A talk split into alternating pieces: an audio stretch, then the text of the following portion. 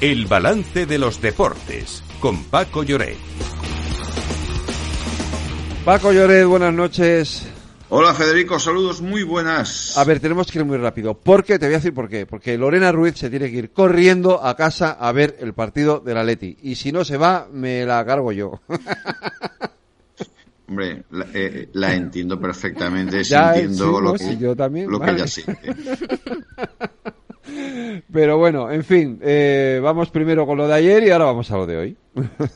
Pues mira, ayer te dije a, las, a estas horas, Sí. un poquito más tarde quizá, que iba a ser un gran partido. No defraudó. No defraudó, Cinco no. goles, alternativas.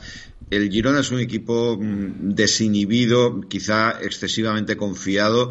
Ayer pagó muy caro sus errores en defensa. Además, enfrente hay una Athletic que está en estado de gracia y que juega muy, muy bien, con mucha intensidad, muy listo. Berenguer fue el hombre del partido, marcó dos goles. Y bueno, y el Athletic aspira a la Champions con todas las de la ley. El Girona lleva siete goles en dos partidos encajados y dos derrotas seguidas, cosa que no había pasado en toda la temporada. Pues eh, eso pues por lo que respecta a ayer y hoy tenemos Champions. Tenemos un partidazo, esa es la realidad. ese Inter Atleti, eh, El- bueno, el Inter, te recuerdo que es el actual subcampeón del eso. torneo. Fue, Sí, fina- sí. fue finalista, es líder de la Serie A, eh, tiene un equipo fantástico. eh, bueno, destaca, por ejemplo, ¿te acuerdas de Turam, el hijo, pues su hijo que, aquel jugador que estuvo en el Barça, juega ahora Ah. en el Inter, está Lautaro Martínez, está Kalanoglu, Varela, Darmian, De Pavar, jugador, eh, jugadores muy buenos, y Mikitarian también, un jugador fantástico. El Atlético ya tiene alineación, te la digo muy, muy rápido, con Oblak en la portería, Witzel, Jiménez, Mario Hermoso en defensa, en las bandas Molina y Lino, en el centro del campo Saúl, Coque y De Paul, y arriba Marcos Llorente y Griezmann. ujú. Eh, eso por lo que respecta a hoy y mañana la otra jornada de Champions. Sí, y también te dije, el Barça.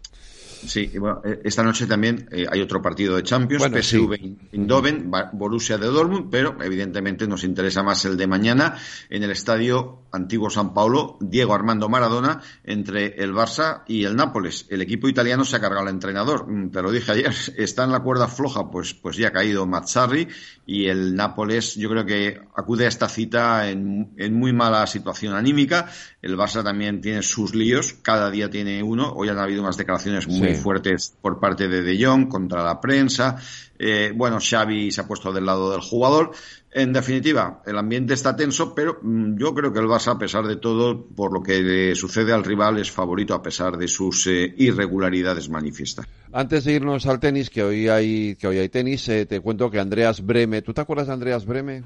Perfectamente, lo vi jugar con el Real Zaragoza, en los tiempos en que el Real Zaragoza estaba en primera división y, y jugaba en Europa. Cuéntanos, Eh, Lorena. el Espera, espera, que nos lo cuenta Lorena, porque hablamos de Andreas Breme. El alemán que dio el Mundial de 1990 a su selección y que jugó en el Real Zaragoza, como bien ha dicho Paco, ha fallecido a causa de un ataque al corazón a sus 63 años, tal y como ha confirmado su pareja. El lateral fue 86 veces internacional con Alemania y fue el encargado de marcar el penalti que le dio a su país la tercera Copa del Mundo ante la Argentina de Maradona. A nivel de clubes pasó por el Bayern de Múnich, ganó una Bundesliga con el Kaiserslautern y brilló también en el Inter de Milán, ganando la Serie A en 1989 y la Copa de la UEFA en 1991. Además, pasó de manera breve por el fútbol español jugando una temporada en Zaragoza. Pues fíjate, yo del, del Zaragoza no lo recuerdo, pero de aquel partido contra Argentina sí.